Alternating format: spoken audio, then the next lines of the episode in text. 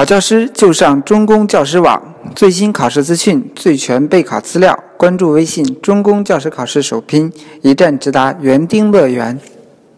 包含哪些内容？这是不是内容啊？啊，还有呃，问你什么的操作过程？哎，这是第三种考察方式了，就是操作过程。比如说，我们要进行一次社会调查，需要怎么去做？啊，这是它的操作过程。就这三种考察形式。那我们在复习的时候。或者说，呃，看我们的教材也好，或者上我们的班次的讲义也好，就要着重去背这些东西。那材料分析题其实是考过的啊，特别是这刚才这位上海考生如果考过，那你就会知道这里有一个非常大的坑啊，在于材料分析题一般第一道是考学科知识，第二道。时而啊，就是它这个每一年还不固定，它有时候考学科知识，有时候考教学论。当然近两年更多的是考教学论。哎，第三道也是考教学论的题。考教学论的题啊，其实我们叫它案例分析题，而不叫材料分析题。为什么叫案例分析题呢？因为它会给你一段案例。案例是什么？一个老师上课的实录中的一部分啊，或者说一个老师一天教学设计中的一部分。这种东西让你分析什么呢？注意，是让你分析这个老师做的好不好，对不对？呃，如果他好，好在哪里？不好，不好在哪里？这里乱入了一位高中英语的，高中英语好像我们已经这个讲座时间，你可以咨询一下我们的管理员，呃，问一下他的这个时间啊。我们这里是历史专场，呃，我们。再说一下案例分析题啊，他第一问会问这个老师做的好不好，对不对啊？这是一方面。第二问一般情况下啊，它和简答题比较类似了，会问你一件事情的原则是什么啊？在待会儿呢，我们实战演练嘛，必然是和真题相结合的，我们可以根据实战演练的这一道题，跟着老师一起做一下，看一下案例分析题该怎么做。接下来我们看一下最后一种题型了，二十二分，它的分值已经非常高了。它是一种什么样的题型呢？啊，教学设计题，顾名思义就是进行教学设计啊。我们要当老师要写教案，对吧？那这个教学设计它的出题方式会是什么样呢？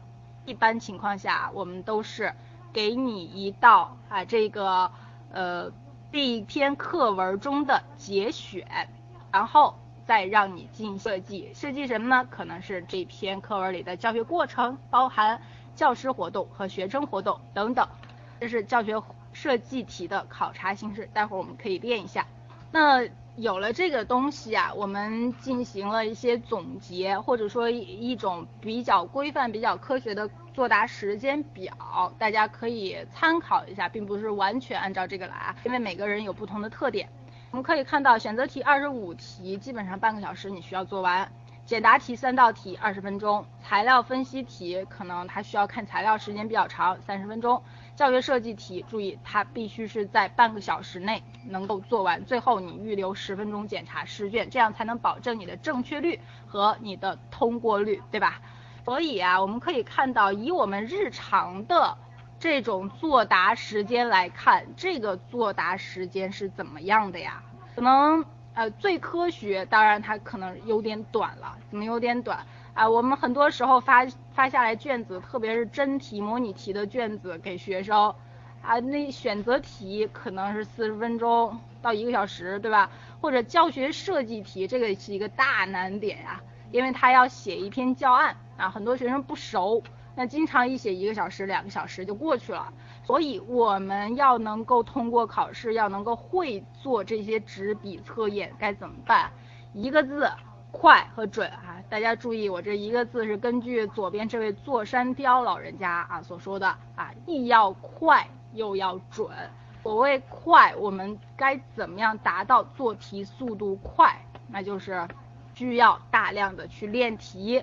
呃，我们中公是有这个模拟题和真题的这个卷子，大家可以买一下，或者说到网上去查找有没有相关的模拟题。为什么要用模拟题呢？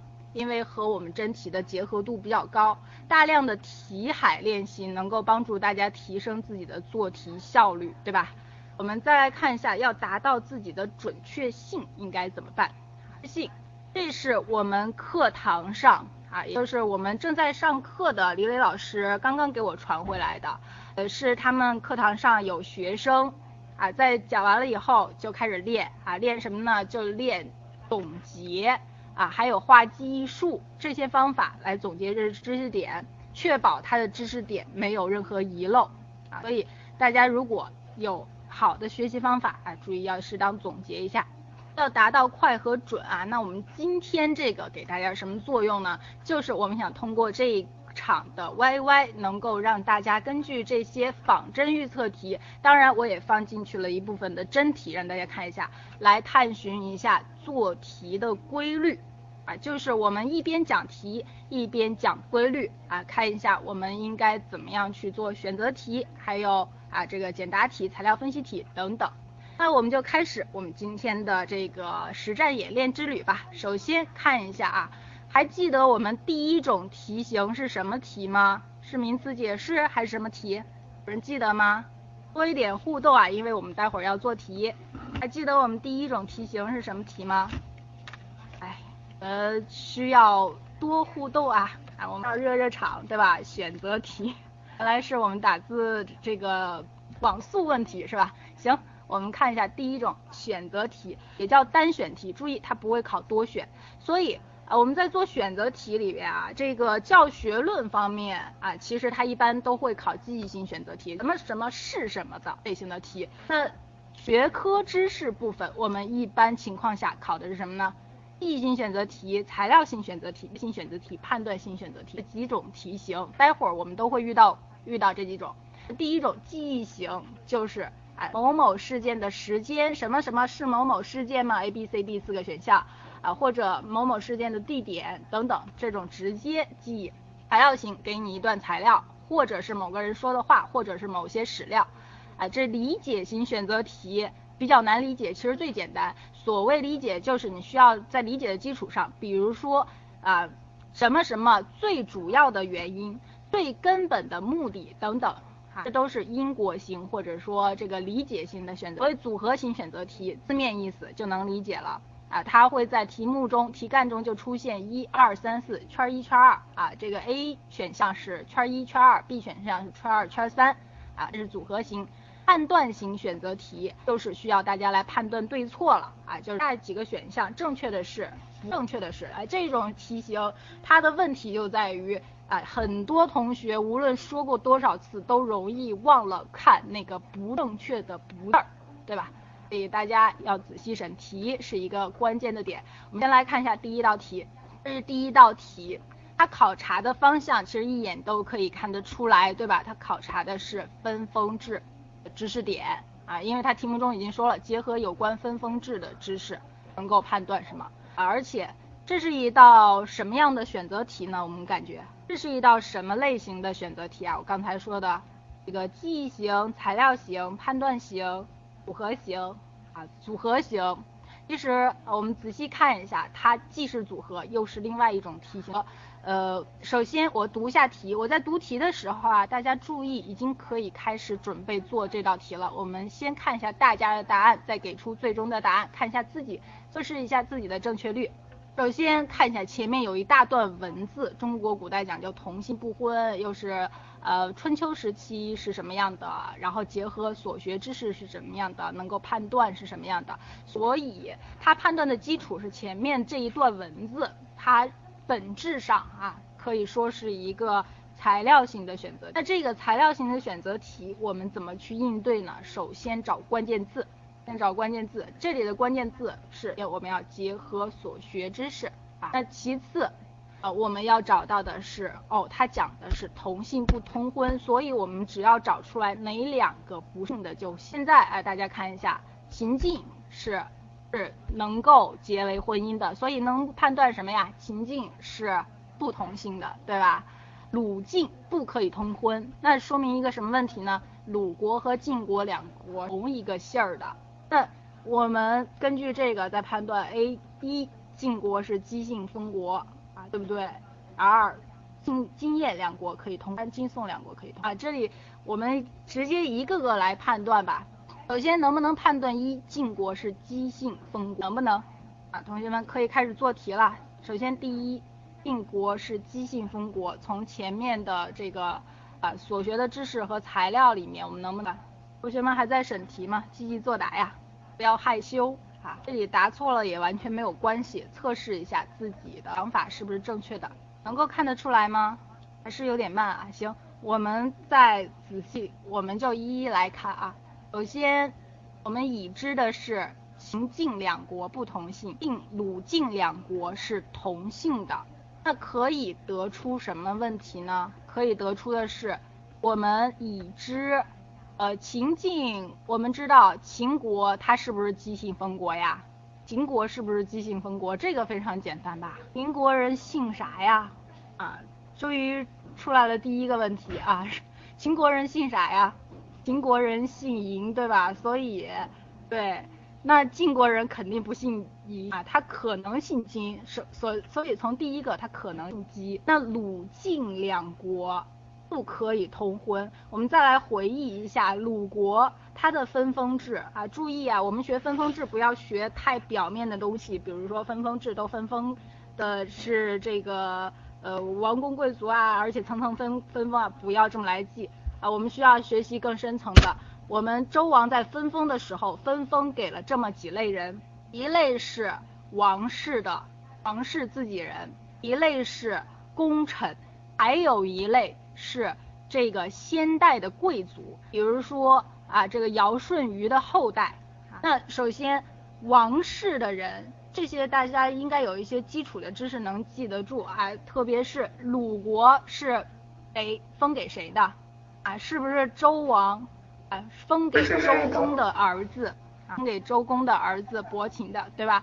所以鲁国是不是姬姓封国？首先，鲁国是不是姬姓封国？能判断吗？是，对吧？那鲁晋两国不能通婚，晋国是不是呢？这也是一道言语类型的题了，对。晋国是不是姬姓封国？同姓不能通婚，所以鲁晋两国的姓是一样的，所以都是是。啊，对，所以第一个是对的，晋燕两国可以通婚，晋燕两国可以通婚，这个对不对？啊，这其实在材料中就没有了，只能是我们按照之前的所学，就可以知道啊，燕国啊，它不是周王的直接封国，因为想一想啊，燕国多远呢？北京啊，对吧？或者说，呃，这个我们这个经济之地，这个我们我把这个麦序开换一下啊，现在就行了。燕国明显它是呃，它是我们以前周王的啊，这个呃，也是一个封地，所以金燕两国是不能通婚的。呃，那 C 呃第三个金宋两国，其实宋国。宋国是一个呃，当时是宋呃，我们周王分封了以后，分封了以前的一些先代贵族中的一个，所以我们根据所学知识也知道它是可以通婚的。秦燕两国可以通婚，我们知道秦燕秦晋可以通婚了，秦燕必须可以通婚，所以答案选什么呀？答案选 A。那这道题呢，其实它就是一个异形的。啊，材料题，那它的关键词基本上啊，就是说我们需要找到一个西晋呃西周分封制，一个要找到同姓不能通婚，其他的都是根据我们已学的知识。行，那我们看一下第二道题。第二道题其实呃，先来判断一下它是一道什么样类型的题啊？很明显，一段文字，这段文字表明什么？这一道题是啊。材料型选择题，那我们就来看一下这道题选什么。时间北宋，对吧？啊，北宋什么事儿呢？夜市啊，还有瓦子，随处可见流连忘返的市民身影，这一生活图景表明。那没办法，这种题型我们只能一一来判断。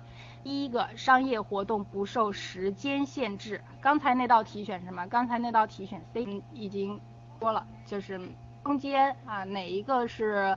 呃，排除的呢是二啊。第二道题，首先来看一下，从这个材料里面能够得出来什么呢？材料里面是北宋啊，又说到了夜市，又说到了瓦子，是北宋的一些啊这个人呃人文生活的场景。那夜市我们知道，呃，在什么时候才出现夜市啊？已经有人选出来答案了，选 A 啊，对吧？那我们就来看一下，在什么时候出现的夜市啊？夜市最早是鬼市，在唐代后期就已经出现了。那这里呢，其实为什么以前没有？以前的商业不发达啊，所以在唐代前期和在唐代整个唐代时期啊，因为夜市在唐代后期虽然已经出现了，但是并不普遍，并不普遍。所以呃，当时唐朝的时候是对于市啊，也就是市场，它有明确的规定，晚上咱不开门，对吧？它是对时间有限制。第二个啊，瓦子他是终日居于此，不觉底暮，这是什么意思？整天在这玩儿，不知不觉已经玩到晚上了，对吧？所以这个它所表明的也是一直到了晚上。那 A 能不能反映得出来呢？能。B 是已经遍布城内各处，这个能反映得出来吗？明显不能，对吧？而是它这个。更多的哈，再说，虽然瓦子这个事情本身啊是城内各处的意思，但是这里并不能说明啊。如果要说明是以遍内遍布城内各处，它需要在重心上啊换一句话。A 文娱场所多由官府经营，完全没有显示材料，对吧？B 坊和市已经没有区别，这个是宋代的。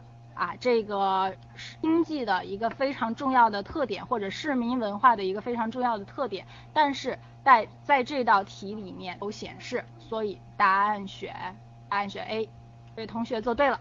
接下来我们看一下第三题，第三题又是一道材料型的题。这个材料型的题啊，我们之前啊，这是一道真题了，啊，之前让。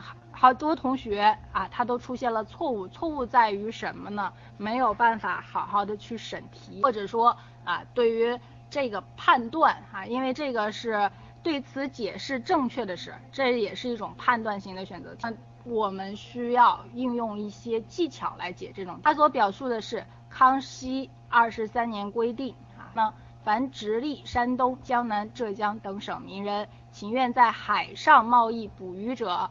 运载五百担以下船只往来行走，这说的是什么呀？在北京、山东等等地方的，然后这些人其实是可以载五百担以下的船只往来行走的。啊，已经有同学选 A 了，啊，看一下还有没有同学选其他的答案。刚才那道题是选 A，啊，这道题。啊，这道题大家可以已经可以在旁边写上答案了，来验证一下是否做的对。这是一道真题啊，外国供船啊，有两个都是选 A 了。外国供船以内，我们看一下对不对？其所携货物予以免税，西洋商船船超啊，叫东洋船超减十分之二。这是一个说的对内，让他们行走了；另外一个说对外啊，这个。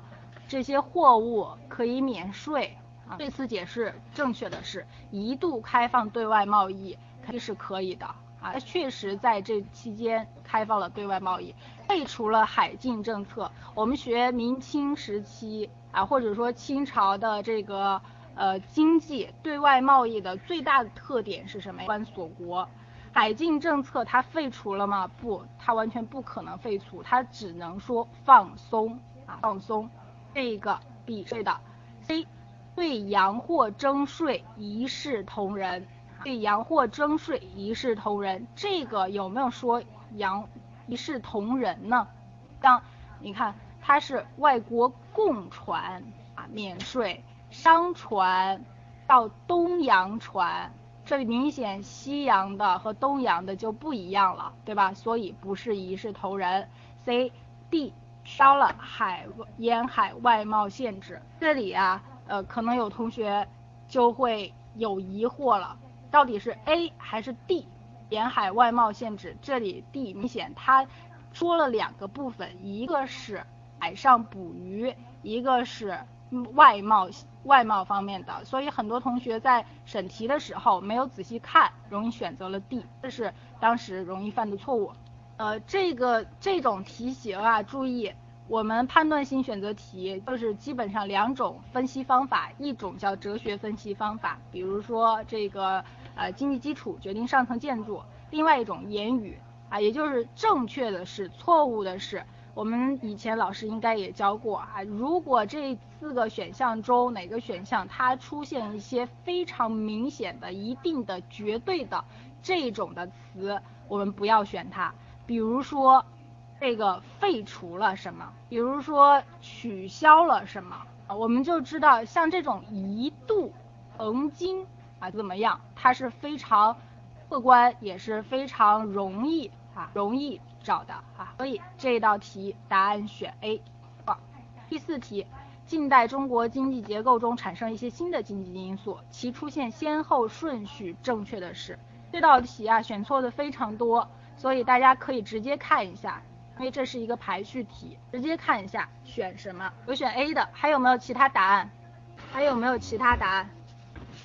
啊，我们这里啊，同学们啊。重重在参与啊，重在参与啊，不要总在说英语是什么呀？看一下这道题还有没有其他答案？有一个 A 了，我们看完了，因为这道题啊这个题目比较短，所以我们看完了大家的这个答案以后再进行讲解。也有 A 了啊，英语选 A，还有选 C 的。这道题啊，我们就这是一道需要我们扎实基础的题了。我们需要知道这几个资本都是怎么产生的。首先，外国资本是怎么产生的呀？外国资本是怎么产生的？外国资本是在我们这个呃，基本上是从我们开放口岸，或者说开放对外口岸，也就是说南京条约的签订以后啊，这已经在中中国大地上啊，或者说租界里边已经产生了，所以。外国资本的产生时间是多少？产生时间是多少？一八四零年，啊，基本上已经已经出现了。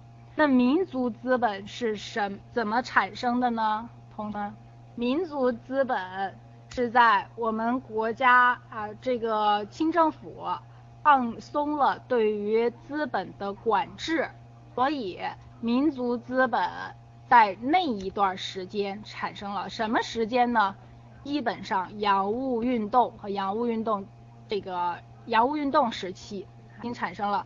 我们如果有这个基础知识的话，应该记得最早的一个民族资本是季昌龙造丝厂，还记得这张图吗？季昌龙造丝厂时间是一八七二年。官僚资本什么时候产生？啊，这这道题其实最常选的是 C 和 D，因为基本上外国资本啊，同学们，外国资本不会有疑惑啊，因为这个我们都知道，外国资本是南京条约之后就已经产生了，所以 C 和 D 啊都是非常呃容易迷惑的，关键在于民族资本和官僚资本什么时候产生？有些人说啊，官僚资本是洋务运动时候就已经产生了，呃，这个开平煤矿轮。江南制造总局啊，等等这些东西已经代表着官僚资本的出现，所以答案选什么呀？答案选 C，对不对呢？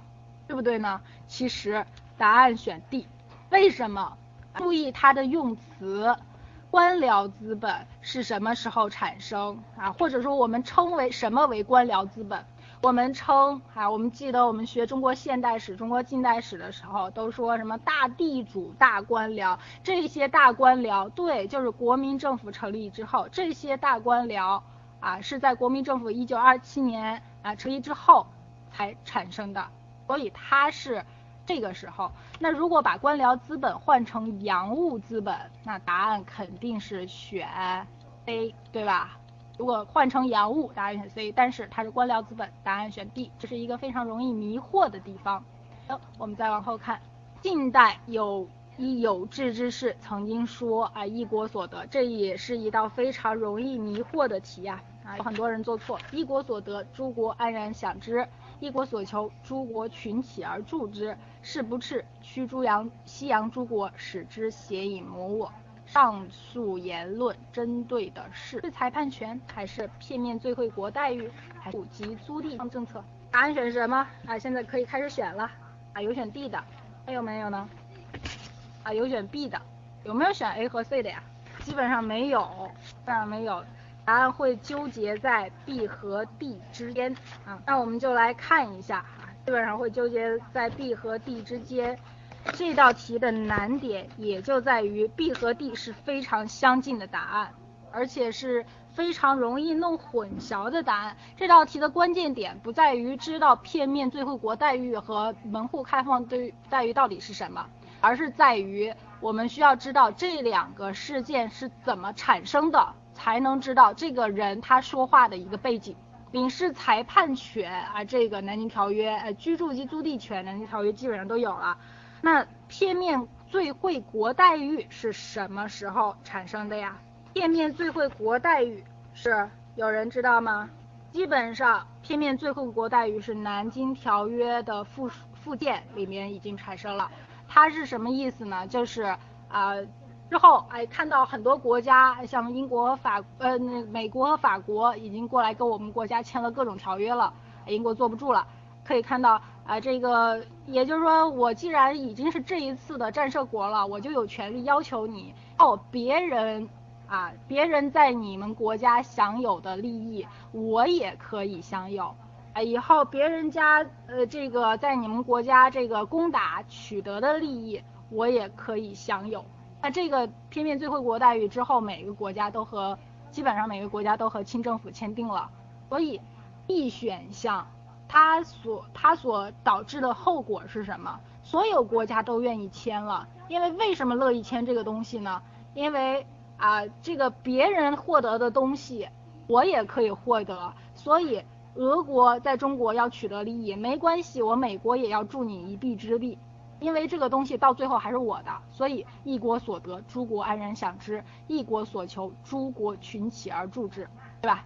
所以这个答答案是选 B。那门户开放政策是一个什么样的背景呢？啊，是在啊，基本上啊，这个大部分的侵华战争已经打完了，呃，那到这个特别是呃这个甲午中日战争啊等等，这这个战争已经打完了，美国出现了，他发现。基本上列强已经把中国的这个国土瓜分大半，他没有办法有势力范围了，所以他不能用这个片面最惠国待遇来谋取利益，而是什么呢？门户开放，就你别跟我们挨个儿签了，你整个对所有的国家开放吧，所有国家在你这儿都享有同等的，或者说免税，或者说这个。同等的外贸权利，这是门门户开放政策，所有国家都享有了，我为什么我还去争取这些东西呢？所以这个所造成的影响只不过是对于美国有好处啊，对于后起之秀啊，这个没有瓜分到利益的人来说有好处，所以答案是选 B 的。第二个呃第四个选项是对的，明白吧？我们再往下看。第六题，第六题，甲午战后促使中国民族资本主义发展的最主要原因是什么？注意，这又是一个最主要原因，所以它在我们的题型当中啊，属于理解型题。那最主要，呃，我们现在因为题比较短，所以直接看一下选什么选，C 还是是外国资本的入侵？还是沿海口岸的开放，还有没有答案呢？有没有其他答案？啊，这道题选 B，为什么呢？我们注意这里有一个变量法，所谓变量法就是涉及到最的题目。为什么吓得不敢说？因为前面没有跟你一样的是吧？找这个，也许呃这个有时候真理掌握在少数人的手里啊。当然这个都是。现在是练习，无所谓对错。我们主要来看一下，这为什么选 B 呢？因为变量法是涉及到最的题目，找到的需要找到变量，就是因为它是所有里边的最突出的一种，所以要找到变量是变化的。那这个什么是变化的呢？这个世界以前没有，现在有了，也就在这个时候发生，才能使这个世界有质的变化，也就突现了。这个事件才发生，而且排除这个事件以后，这个事儿无法发生，这道题就是正确的。在这里最主要原因，列强的武装侵略在甲午战争之前有没有？有没有？有，对吧？所以在这里它不是一个变量。清政府放宽对民间设厂的限制，有没有？有，因为他发现啊，这个我们我们也学这个西欧欧美，哎，这个日本也学欧美，但是日本赢了。所以我们反思一下，我们学的还不够多，所以放宽对民间设厂的限制。民族资本出现了，刚才说了一八七二年啊，第一个民族资本就出现了，这是 B 选项。C 选项，这个外国资本主义的入侵，它是什么时候就有入侵了？基本上在一八四零年是不是已经入侵了？所以这个是不是一个变量？它是以前就有的。B，沿海口岸开放，这不说了啊，这个基本上从南京条约就已经开放了，所以它不是一个变量。你就算去掉它，你就算加上它，以前也加上它，以前为什么没有民族资本主义发展呢？啊，所以答案选 B。这里啊，注意还有一点，刚才选 C 的同学，我估计啊，呃，大家可能是因为什么呢？因为。把这一个 C 选项看成了外国资本，对不对啊？甲午中日战争以后，马关条约一个非常突出的特点就是资本啊，就是他们入侵的方式，从这种啊经济啊，它从这种要赔款、要割地，到了经济侵略，在通商口岸开设厂房，但是它不是。促进民族资本主义发展的主要原因，而不是促进的主要原因，它只不过又是一种新的形式。看一下第七题，到世界史了。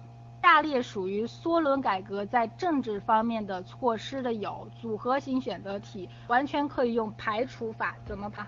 排除哪个？先说，将雅典公民分为四等，四百人会议设立陪审法庭，制片放逐法，是不是都排除四呢？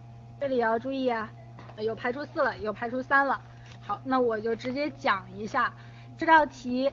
对，四选项是克里斯提尼改革中的一个突出特点。基本上啊，我们在这个雅典民主制度中啊，注意这一点啊，呃，我们这两年基本上每年啊都考了罗马法和雅典民主制度。所以这两块在世界古代史上是一个非常重要的复习点。那在这里，雅典民主制度记住什么呢？一方面它的产生背景，一方面就是这三个人的改革，是这个雅典民主进程的啊一个顺序。首先奠基人就是咱们这个梭伦啊，那他的发展者就是刚才丘比特同学打的克里斯提尼，那是雅典民主制度走向黄金时代的。是谁呀？伯利克利，伯利克利也是一个非常伟大的人。那他们的非常关键的点，我们除了注呃记住这些啊基础的点，我们有录音哈，有录音，BT 可以这个通过录音回忆一下啊。我们记住一些关键的点是，首先梭伦改革它的一个关键点是解放债务奴隶，当然。哎，像设立四百人会议啊，设立陪审法庭啊，这些它也是它的一个改改革方向。但是它的最关键点是设立这个取取消债务奴隶啊，这是他做的最大的努力。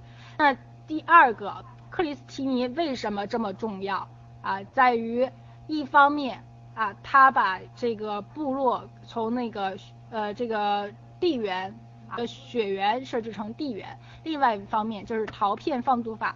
这个古代雅典民主政制度非常著名的一个法律——陶片放逐法，是他设定的，记住这个就行了。那接下来啊，伯利克利时期，它的一个关键点是什么呢？啊，记住公民津贴、官具津贴，也就是说，呃，之前公务员是没有钱的，只是大家选举出来啊，我作为一个领导者，但是从克伯利克利，呃，从伯利克利时期开始，公务员给工资了，啊，这就叫官居津贴，啊，它这开始的，这是它的关键点。我们用排除法就得知这道题去掉四选项，答案选 A，一二三。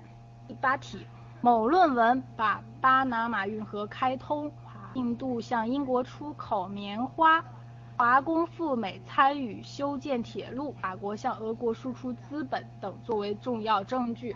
该论文的主题是，B 是该论论文的主题，而且有一个最可能是了，看一下这道题没有办法，只能选排除法。排除法，首先啊，看一下 A 选项对不对啊？美国经济的崛起，我们也可以直接把答案发出来，也可以判断啊。首先，这基本上能从材料中可以判断，巴拿马运河可以说和美国有关啊。印度和像英国好像基本上和美国就没有关系了，对吧？工业革命在欧洲扩散，它这个所说的时间啊，基本上是。呃，比较散的，或者说这个法国向俄国输，这个不是在工业革命时期，所以排除 B。啊，C 选项，英国世界工厂地位的确立，啊，这个华工赴美怎么和英国有关呢？所以排除 C，答案选 D。这题比较简单，但是注意啊，呃，这个排除法是一种方法。另外，这道题的另外一个点是我们需要注意一个非常重要的考察点，或者是一个。据我们预测，一个非常重要的考点，世界市场的确立过程，工业革命，第一次工业革命到第二次工业这个确立过程，我们需要知道。第九题，呃，这道题又是一个材料型的选择题了，比较长，读一下啊，看一下，首先它的问题是，下列对该信件分析正确的是，分析正确的是 A、B、C、D 四个选项，我们先来看一下选选什么。啊，先看一下列宁怎么说吧。列宁说：“我这封信在二十四号晚上，情况非常危急，我们必须起义了。同志们，相信现在是千钧千钧一发的关头，啊，要怎么怎么样？”的答案选什么？有选 A 的，还有没有其他答案？还有没有其他答案？有选 B 的，都是选 A 和 B。有选 C 的，有没有选 D 的？首先明显能排除 D，对不对？列宁。如果有绝对领导权威，他就不可能说这种话了。那首先来看一下，A 对不对？列宁啊，他希望立即举行武装起义，推翻沙皇统治。已经有人反映出来不是 A 了，为什么呢？这里有一个关键词啊，需要同学们注意一些细节。沙皇统治，对，沙皇统治是什么时候已经推翻了呀？在俄国。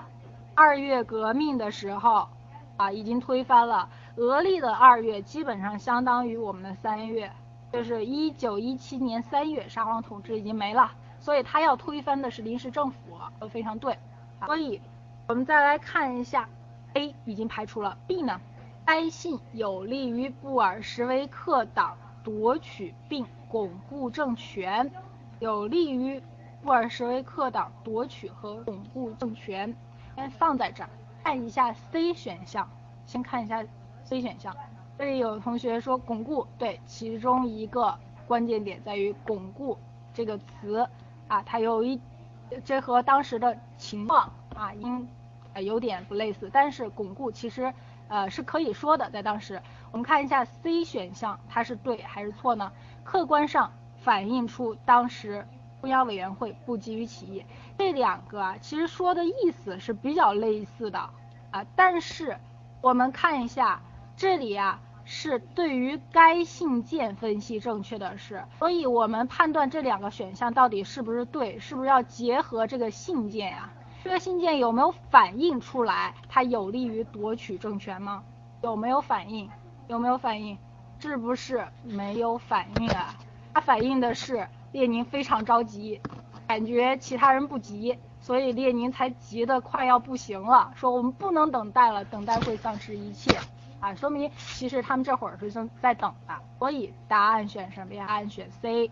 我们接下来再往下看第十题，下列三幅图片共同反映的问题是？下列三幅图片共同反映的问题是？答案选啊，又选出来了，选 D。还有没有呢？还有没有呢？这道题其实可以用排除法，A 选项，世界日益联系成不可分割的整体啊。A 这三幅图反映的是什么呢？反映的是多极化和不结盟。多极化表示欧洲啊，欧欧洲的政治和经济，欧共体嘛，政治和经济啊，还有日本经济上崛起了。不结盟运动是亚非拉国家的三世界的不结盟啊，不愿意跟大家在一起，所以首先排除 A 选项。世界经济多极化趋势的形成。啊，这道题 B 能选吗？啊，不结盟。啊，首先不结盟是政治，政治，而且欧共体其实啊是政治和经济的联合体。但是这个重点排除的是什么呢？不结盟运动它不属于多极化的这个知识点范围内。不结盟是第三世界的兴起，它不属于一个极，明白吧？它不是一个非常突出的政治经济非常突出，容易让和美国能够争雄的地方。它是我们不愿意和他们啊结盟结合到一起，所以 B 对。西欧啊 C 选项，西欧日本努力改善与发展中国家的关系。能反映出来吗？其实不能，对吧？所以答案选 D，答案选 D。这是选择题，我们已经看完了。接下来啊，我们再看一下简答题。简答题之前老师跟大家说过，一共可能会考三道题，而且这三道题，呃，一道是基后面两道是教学论的题。那在简答题里边这几句话你一定要记住，就是。首先，我们要仔细审题，分清问数啊，因为很可能它是第一问问原因，第二问问经过那，对吧？这个两问都要回答。第二，字迹清晰，分条作答。那大家在作答的时候，尽量选择点五毫米的这个签字笔，黑色签字笔，这个都有要求啊，容易使字迹清晰一点。分条作答，我们也知道，呃，第一、第二、第三这种东西一定要出现。我们刚才的题有部分是真题，比如说刚才康熙的啊那一道题就是真题啊，还有这个呃有还有一些题是真题，当然我们不能这次完全放真题，哎，因为这是一道这个实战演练啊，对吧？我们如果想要看真题的啊，注意我们有很多渠道可以啊，可以去中公的网站上看部分的真题，可以去买购买我们中公的这个图书卷子啊，这个。呃，模拟题里面包含的是四套真题。呃，我们再看简答题，第三要语言简明，注意用语。这个注意用语就是专业用语。简答题或者说主观题，它的作答都是什么呢？都是踩点给分，都是踩点给分。所以我们在回答的时候一定要注意关注到我们是不是啊这个。有没有踩到这个点？这个点就是一些关键词语，或者说史学的一些关键用语啊，这些词一定要注意。我们待会儿通过题看一下。第四，有理有据，逻辑严谨。什么叫有理有据呢？特别是在于一些呃教学论的题，我们给出了理论啊，最好后面跟证明这个理论的。证据如什么什么？首先，我们看一下第一道题，简述北宋初期加强中央集权的措施。这是一道简答题。依照我们刚才来说，首先我们是不是要保证审题一，它是要讲措施的，而且是疑问。第二，它是需要分条作答。我们怎么样分条作答？很多同学容易挤一起啊。答到这道题，很多同学他失分的原因在哪里？就是什么东西都挤一起了。第一页，北宋在军权上怎么怎么样；第二，北宋呃这个财务上中央设置什么，地方设置什么啊；第三，北宋怎么怎么样。这样的回答方式容易让考官啊找不到你的这个踩的点。第二，它可能会失掉逻辑分。啊，然后我们还要注意的就是，我们需要找答中这些关键词。那拿我们这个答案来说，哪个是分条作答，哪个是关键词呢？首先，分条作答，我们就需要知道它改革的几个关键点，一个是中央上，呃，一个是军权，一个是行政权，一个是地方的财政和司法权，这是它的三个关键。呃，它的三个分类我们一定要答出来，这也和我之前反复强调的，同学们回去一定要进行一些啊这个知识点的梳理和总结有关。那接下来啊，这个我们关键词有哪些？这道题如果踩点，必然是啊这个政权建立以后要建立中央集权的政治制度，这是踩点的第一个点。第二个点啊，就是军权里面。它必须要答答出来的就是解除兵权，可以说你基本上杯酒释兵权这个词要出现，还有啊这个枢密院和兵部啊互相牵制啊，还有这个军队有调兵之权、无领兵之权等等啊，这这些词都要出现，更数法啊这些名词都要出现。如果你只出现了兵无常帅、帅无常师这一个分，你是拿不到的。接下来啊。中央这个其实强干弱支守内虚外，你打哪一个都差不多，它都是一个意思。这些关键词你只要找到这道题的分数，哎，这个分数你就拿到了。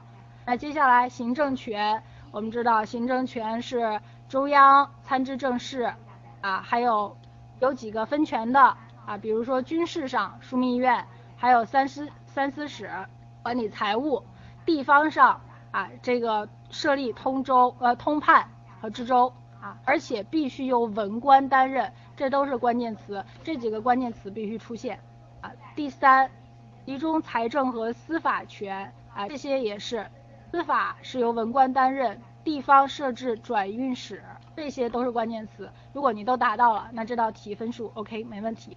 行这是。第一道简答题，我们看一下教学论的简答题，简述历史教学方法组运用的依据。啊，这里是不是老师前面已经说过了啊？在教学论的部分啊，它经常会考到的是三类题型，还记得吗？啊，我有同学是后来来的，我就再说一下。第一类的题型就是原则依据这个事情，它的。呃，注意要点，这都是，所以第一个是原则，在这里写字不容易写。第一个原则，第二种考试方法是某一个事情的内容啊，或者它的框架，什么什么包含什么。比如说学期单元计划要包含哪些东西，它的内容，学期单元计划包含哪些东西。第三个。是什么呢？什么的操作过程？注意教学论部分，我们不只要知道原则，我们还需要知道操作过程。这其实和是和我们这个教学教育学心理学区分最大的地方，分最大的地方就是我们这个学科的知识方面操作过程。比如说我们之前考过两次啊，注意啊。我们为什么要练真题？就是因为我们之前考过的题之后可不可能出现？可能，先可以告诉大家，已经出现过两次的题是什么？第一个题是我们这个社会调查啊，社会调查中应该如何操作啊？它的操作过程啊。第二个题是板书需要注意哪些要点？这两道题都已经考过两次了，所以大家回去一定要注意一下，以前的真题还可能再考。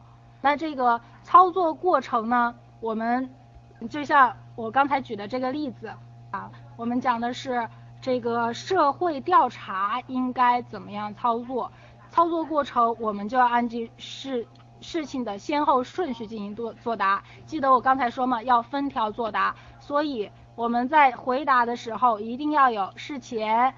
啊，这后面我就不再一一写了，写字比较慢。事前、事中、事后，啊，那在社会调查之前，我们要做什么呢？肯定是调查。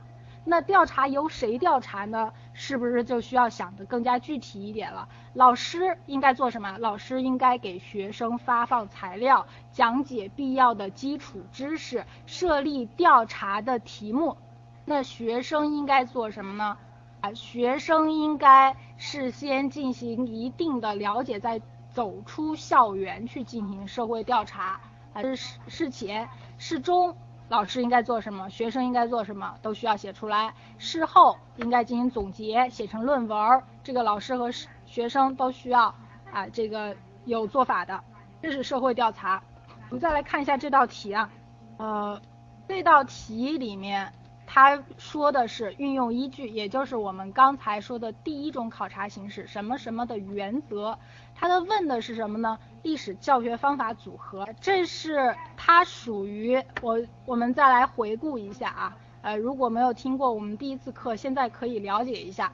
我们的教学论部分基本上考三个方面，如果能记的话可以记一下。第一个方面是教学实施，第二个方面是教学设计，第三个方面是教学评价。教学评价它单拎出来了，是一个非常重要的点。去年有两道题考的都是教学评价方面的题。那教学方法它属于哪一部分呢？其实它属于教学实施，但是啊，在教学实施中。教学方法和什么有关？和上课有关，那就要想一想了。历史有这么多教学方法，我们要怎么样进行组合？怎么样去上课？这时候我们回忆一下啊，如果有过教学经验的同学，可以回忆一下，我们上课之前第一件事儿要做什么？第一件事儿要做什么？上课之前啊，第一件事要做什么？有没有同学知道？哦，对，备课。那备课的时候，其实它不能说完全说是第一件事儿。备课的时候，第一件事儿是看课标和看教材。我们梳理一下啊，基本上答案可以先给他看一下，就是首先教学目标，这个教学目标在哪里来？这里给大家补充一些教学论的知识啊。教学目标一方面是根据学生和教材来，另外一方面是我们的课标啊。同学们回去一定要把课标这个文档看一下，教学目标是从哪儿来？一节课的教学目标在课标里边有哪一个部分呢？在内容标准里面啊，内容标准里面有一个部分，它会把每一节课的呃这个需要必须讲到的知识点写出来。这个答案很简单，就是我们在进行教学方法选择之前备课的时候啊，就是看课标。啊，这里其实是教学目标。那接下来教学内容，其实你这里写的不是特别正规，写教材，依据教材内容啊，它也是可以给分的依据教材内容组合教学方法。接下来根据学生实际特点组合教学方法啊。那是我们如果有考过说课就知道，前面学情分析呃有教材分析之后就是学情分析，学情分析之后。啊，教师可以根据自己的自身素质和教学环境条件，这是你的整个思考思思路。就是我们备课的时候要做什么，基本上你把你想象一下你所做的事儿啊，这个事儿就已经出来了。当然，这个答案一般在哪儿呢？其实，在我们的讲义里面一般都有。或者说我们的教材教材里面啊，这个书本里面基本上都有，你把这些关键词能够背下来就行。当然，这是一种记忆方法，就是凡是答教学方法类的、教学目标怎么设置的，呃，或者是学情分析怎么设置的，如何备课的，从这几个方面去思考，从这几个方面去思考就够了。我们再来看一下材料分析题，因为材料分析题中的。这个学科知识部分啊，我们已经见过太多了，所以这里我们看一下材料的这个案例分析题，也就是教学论部分，它会怎么考？它会怎么考？首先肯定给你一段教老师的教学实录，然后问以上是某教师利用乡土资源的教学片段，请评析此教学设设计。什么是评析？评价加分析。评价就是这个老师做的好还是不好，分析就是他好好在哪里，不好不好在哪里。其实评价非常简单，我们看一眼这个啊，他做的好还是不好，大家可以说一下。首先说明了这个老师是福建的，他在讲满洲的兴起的时候，穿插的乡土教学内容是后金的啊，在辽宁的地方，还有沈阳的故宫。还有东陵和北陵的啊这个介绍，可以看得出来这个老师做的啊跟福建不搭边，所以他做的好还是不好，我们非常容易判断。第一句话注意，呃这种问题第一句话一定要说明该教师的做法有失妥当，对吧？那怎么样去分析呢？我们在后面需要了解啊。我们再来看一下第二问，第二问是。如何合理利用乡土资源教学？请举例说明。啊，这里就是其实是案例分析题的一个非常重要的问法。第一题它所涉及的原则会在第二题里问到，它可能第一题没法考全，用第二题来问。那第二题是如何合理利用？其实相当于什么什么的原则，对吧？这。所以我们在思考第一题之前，先思考第二题是什么呢？乡土资源它的利用是怎么利用？那这个知识链接也就其实是我们讲义里的内容。教学资源啊，这个注意，教学资源是每年都会考的。呃，像我刚才说的社会调查属于教学资源的一部分，还有教学设备是什么呢？我们之前有一年考过一道案例分析题。考的是 PPT 如何制作，啊，这是教学资源的一部分，啊，还考过这个是历史遗址。那像乡土资源呢，基本上分为乡土的人文资源和乡土的这个历史遗迹资源这两种资源。如果出现选择题啊，一定要注意，乡土资源不只是人文，不只是遗迹遗址，还包含人文资源。啊，这个一二年曾经考过一道题，就是一位老师在讲人民民主专政的时候，请了人大代表过来。那这个人大代表属于乡土资源吗？属于，而且属于人文资源，所以每基本上每年都会考。所以在这里我们了解一下乡土资源它的选择和应用的原则是什么。首先必须保证地方特色性。有很多同学答这道题非常容易判断它好还是不好，但是不好说不出来怎么不好，只能说哦它是福建的，跟沈阳不搭边，跟辽宁不发不搭边儿，对吧？但是我们需要说的关键词才能给分呀，就是乡土资源必须源于乡土，要符合地方特色性，这是其中的一个。那接下来真实可靠性是什么呢？真实可靠性是我们选取的疆乡土资源必须是真的啊。有些同学喜欢选，有些老师喜欢选传说。如果这个老师这么做了，那注意他的做法是不对的。传说还有历史剧等等啊，这些方法这些都不属于史实，这叫真实可靠性原则。第三，适用性原则，这里啊就给大家举了刚才那个例子。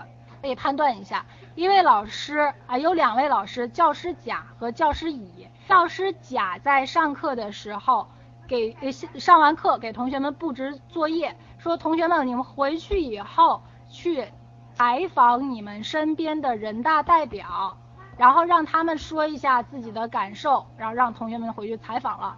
后来老其他听课老师问同学们，你们采访了吗？同学们说我们身边没有人大代表啊。这是教教师甲的做法，教师乙的做法是，呃，让同学们让学生啊回去，呃，这个在课堂上，然后老师自己请了一个人大代表，让学生向这个人大代表提问，并且规定了问题的呃范围和时间。那请你判断，教师甲还是教师乙做得好呢？啊，到底是哪位老师做得更好一点呢？明显能够判断得出来吧？刚才这个案例是教师。啊，明显是教师乙做的更好。那教师甲他违反的是哪个原则呢？就是适用，我需要适用于这个学生啊，这个课堂上，因为这个学生做不到的东西，他明显就不能适用，明白吧？这是一道真题啊，这个适用性它不违反了，所以就背。第四，趣味性。趣味性其实想一想也知道，乡土资源都是一些人文呀，都是一些采访的看的东西，是肯定能符合趣味性。所以不符合趣味性的可能性在哪里？就可能在于教师的呈现手段。有些同有些老师他在呈现的时候，直接用自己干瘪的陈述去讲，说，哎，咱们这个比如说杭州，啊，他可能这个西湖边上有什么什么。地方，呃，这个地方它是什么什么样子的？这种陈述的方式和日常的授课是比较相近的。而乡土资源在利用的时候，更多的或者最好更多的利用图片、利用视频、利用让学生实地去采访、实地跟人物对话去了解，这种方法才能更符合趣味性。啊，这也就涉及到第五个教学互动性。教学互动性也就在于必须学生参与到这个教学。啊，乡土资源的教学活动中来，才能符合这个原则。啊，这是教学互动性。啊，这个我们教师资格上的书，呃，一五年的还是有的。我们这个其实更全的，啊，更全的在我们的讲义上，啊，在讲义上。这个是乡土资源的应用原则。我们看一下这道题它的答题思路。答题思路，首先第一问，啊，注意我们的答题规范性。啊，首先第一问，我这边已经省略了一块东西，就是评价这位老师。首先他做的不好，不好源于在于第一句话，我们需要进行总括，不要一下子就出来了。总括句是乡土资源要从身边的事物调查入手，由远及近，及点带面的进行讲授和研究。为什么要用这句话？这句话你怎么写没什么太大问题，因为它就是一个总括句。但是总括句是一个逻辑分。注意，总括句是逻辑分。我们在答这种案例分析题的时候，一定要有总括句啊，逻辑分要拿。接下来它的第二句话，利用乡土资源要提高啊课程资源的地方特色性，就是我刚才啊我们现在的地方特色性。那这个案例中的。乡土资源对于福建来说，与现实比没有密不可分的关系，所以不符合特色性，学生不一定感兴趣，怎么怎么样啊？这一书这种答题方式就是先理后据，有理有据，这是答题思路。再看第二问，如何合理利用乡土资源教学？请举例说说明。这里有很多同学失分了，失分在哪？这道题它其实是一个隐含的两问。第一问是，请问你如何利用合理利用乡土资源？第二个才让你举例说明。有很多同学直接上来举一个例子就结了，而这里你需要边说明边举例啊，边这个说它的合理利用边举。刚才我们原则已经给出来了，那怎么举例呢？我们其实就需要啊这个按照现实的或者说课堂中的例子，按照自己的理解举一个现实的例子，比如说。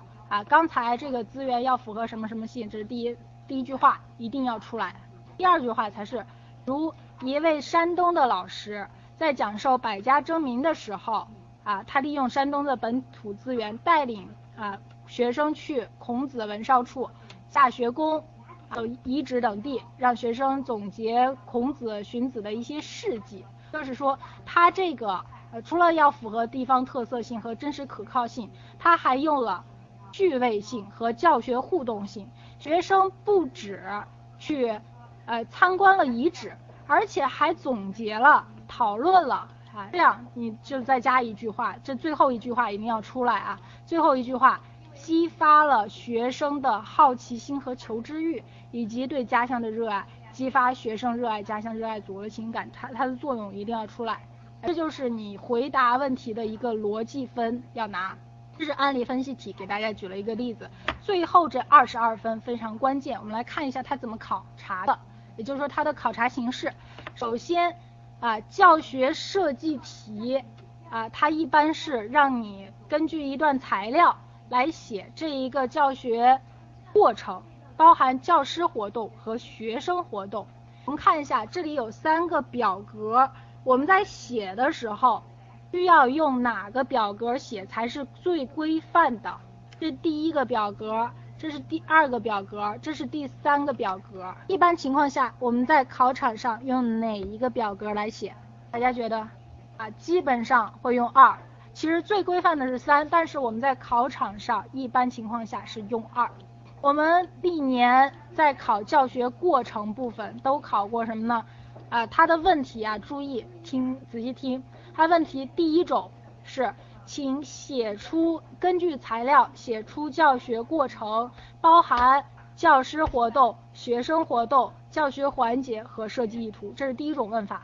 第二种问法是，请写出教学过程，包含教师活动还有设计意图。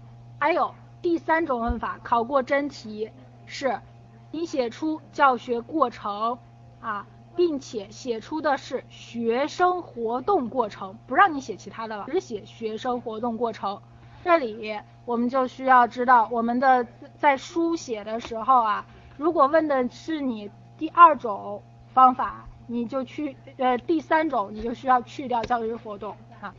另外一个问题啊，在考场上我们需不需要画这个表格呢？我们需不需要画这个表格呢？其实可以不用。啊，如果你有时间画表格，会显得更加专业。呃，如果你没有时间，就直接写最简略的是写诗，怎么做，或者老师怎么怎么做一一段文字，下面跟生冒号学生怎么做，或者说学生说什么话，在这之后直接跟设计意图啊，设计意图啊，该这种方法能够使学生怎么怎么样，使他乐于参与到教课堂环节中来，是教学设计。我们看一下啊，这是。呃，能看得清的可以看一下，这个是一个完整的教学设计所包含的内容，也就是说明一个是要说一个什么问题。虽然我刚才给大家举的例子一直是，请设计教学过程，包含教师活动、学活动和设计意图，但是会不会考到教学设计的其他部分呢？我们完全不能排除，也就是教学目标这个部分啊，教学目标这个地方。它即使不在教学设计里面考，它历年啊已经考过两年了，已经考过两年关于教学目标如何设计，它不在教学设计里考，它可能在教学实施里面考，这已经考过两年了，所以它需要大家去练。然后教学过程是一个重点练习的地方，还有板书设计有没有考过？考过，考过教学流程图。呃，注意教学流程图和板书设计不能完全等同啊，它还需要有这个就是这个导入啊、新课讲授等等，还有这个基本的教学环节。这里啊，注意很多同学不理解，就是我们在题目中出现的教学环节到底是什么？所谓的教学环节，就是你讲课的一个顺序思路，就是你的第一部分啊，这个什么什么鸦片战争的背景。第二，鸦片战争的原因；第三，鸦片战争的什么什么；第四，小节作业巩固。哎，这种东西就是你的教学环节，一定要写清楚。我们看一道模拟题，啊，要根据下列材料设计教学片段，这是按照真题的格式出现的，所以它有包含历史课标的原文，有包含历史的这个课文摘录，就两句话。当然，我们的真题里面啊，它的这个这个段落文字会稍微多一点，多到多少段呢？一般就是课文啊，我们可以回去看翻人教版的课文，基本上是两到三段，两到三的自然段就是它的课文摘录部分。哎呀，课要求是根据课标啊要求和设计这个相关的教学过程，包括教师。呃，教学环节我说的，刚才说的原因、影响、经过啊，这个教师活动、学生活动、设计意图。在这里我们要写出来这些东西，需要知道这些包含的这些东西有哪些。设计思路，第一个，我们先去分析那一段文字到底讲的是什么。第二部分，我们再来进行课堂教学的四部曲设计。一节课的四部曲，这里是。如果不了解同学一定要记住了，一节课一节历史课必须包含这些环节啊，必须包含这些环节啊。有些同学可能会这在这里有一个疑问，就是他刚才问了，不是说要写这个教学呃设计教学过程吗？教学过程包不包含板书呢？包不包含板书呢？这里就要注意，教学过程包含呃不包含板书。如果他特意指出要求有教学过程，那就需要写；如果他没有要求，就不要写。设置这四部曲，首先导入新课讲授。所以我们来分析一下刚才这一段文字，它包含的是什么内容？第一段，明成祖时候在元大都基础上修建了北京城，它是古代城市建筑的杰作。万里长城又是明朝时候怎么怎么样？他所说的是，首先能确定时间什么时候啊？已经确定出来，明朝，明朝的两大建筑，一个是北京城，一个是万里长城。他所要学生掌握的是什么？有很多同学在写的时候，容易把它写成什么呀？绘画课、欣赏课、雕塑欣赏课。欣赏完北京紫禁城，又欣赏了这个。万里长城不是，我们这节课是历史课，它所要达到的目标是通过这些建筑，体会古代人民的劳动智、劳动人民的智慧和创造力，明白吧？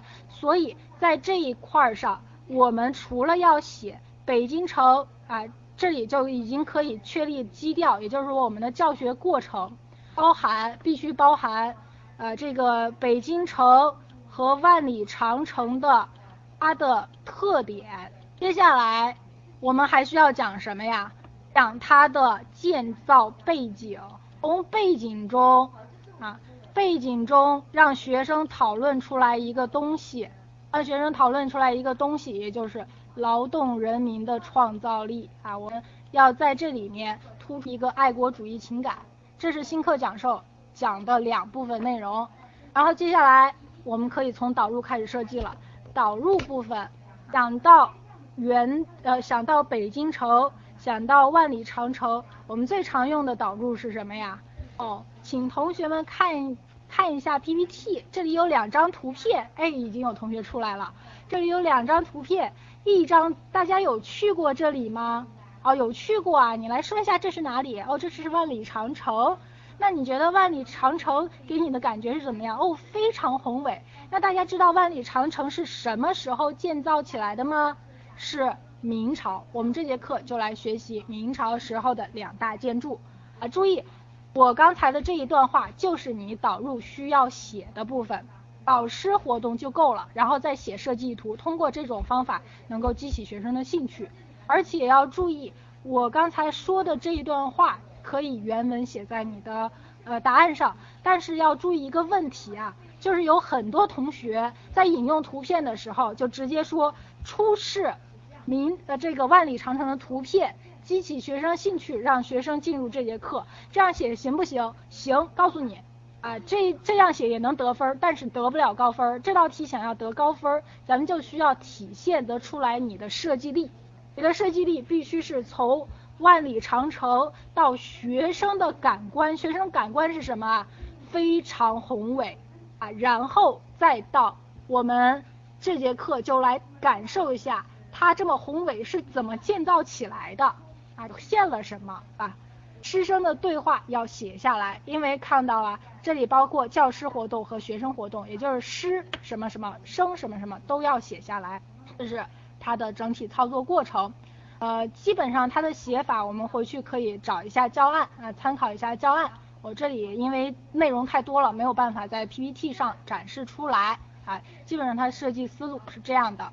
那我们的这个呃整个的这个题目大家也看完了，最后再说一下备考指导啊，最好还是啊先第一轮复习扫除盲点，第二轮复习通过我们刚才说的记忆术一些方式来进行记忆，第三轮复习是做题巩固提高，第四轮复习是要做一些模拟的练习题。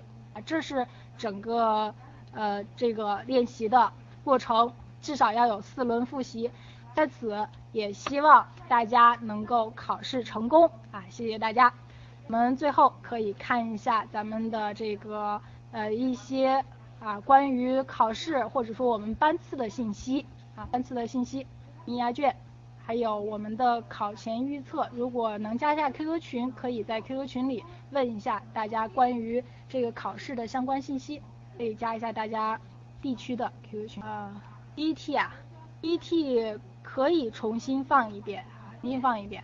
前面可以，如果同学们有没有注意到这个前面的 QQ 群的时候，这里可以截个图，就重新放一遍啊，然后呃咱们就结束今天的这个。这个，拜拜。